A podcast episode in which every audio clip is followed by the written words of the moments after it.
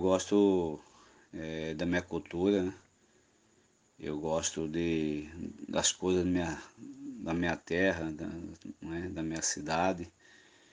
E tem muitas pessoas que não gostam, né? mas isso não importa, você tem que ter uma cultura na sua vida. Né? Você tem que ter, é, vamos dizer assim, um seguimento, né? Tipo, você tem que ter origem.